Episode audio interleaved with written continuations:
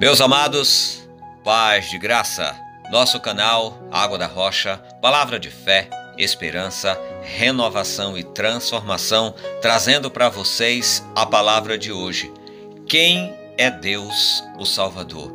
Hoje nós encerramos essa série falando sobre Deus, sobre as suas maravilhas, sobre tudo aquilo que Deus tem feito em nossas vidas, especialmente na minha vida, pois vocês sabem que durante as mensagens eu costumo citar os meus exemplos, porque é muito fácil você falar do outro, mas quando nós falamos de nós mesmos, parece que dá mais veracidade às coisas. Que Deus esteja abençoando cada um de vocês e que essa palavra toque os vossos corações da mesma forma que tem tocado o meu. Amém?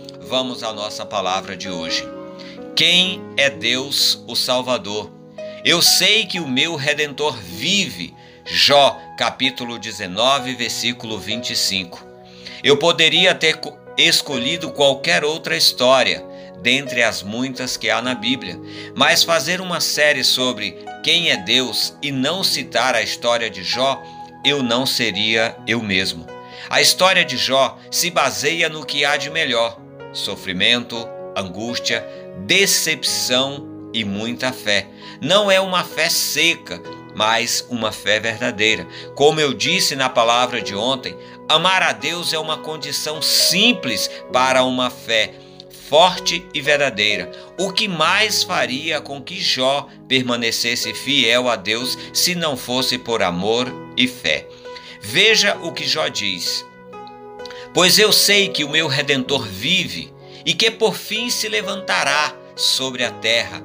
E depois de consumida esta minha pele, então fora da minha carne verei a Deus. Jó, capítulo 19, versículo 25 e 26. Isso é prova de fé e isso só pode ser por amar a Deus.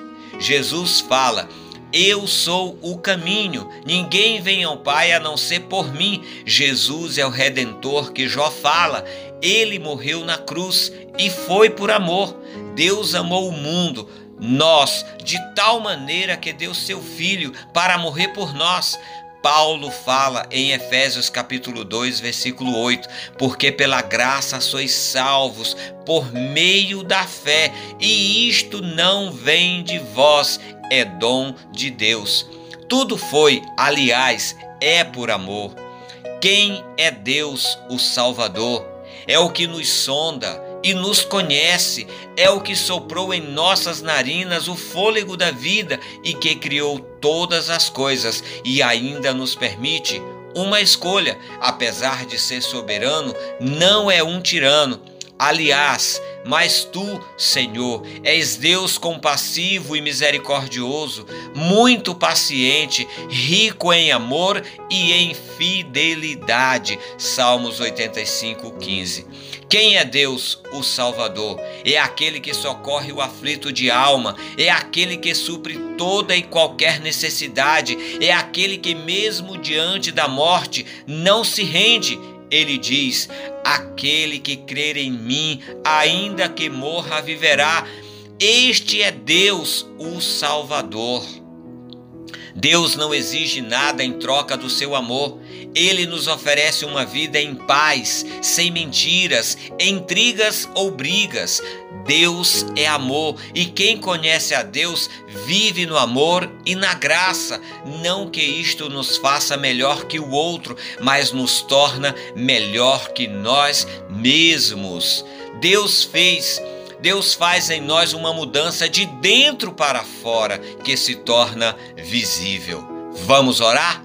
Senhor meu Deus e meu Salvador, sei que sou falho, pecador, confesso ao Senhor minha pequenez e te peço, tem misericórdia de mim, filho de Davi olha para o meu viver e me ensina a te conhecer e te obedecer, pois creio que tu, Senhor, és o meu redentor, que me livra da prisão chamada pecado, me dando uma nova vida, pois contigo sou um novo ser.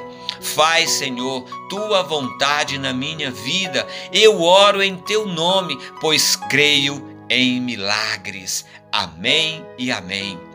Amados, saber que Deus existe não é o mesmo que conhecer e obedecer. Jó falava: Antes eu te conhecia de ouvir falar, mas agora te conheço de contigo andar.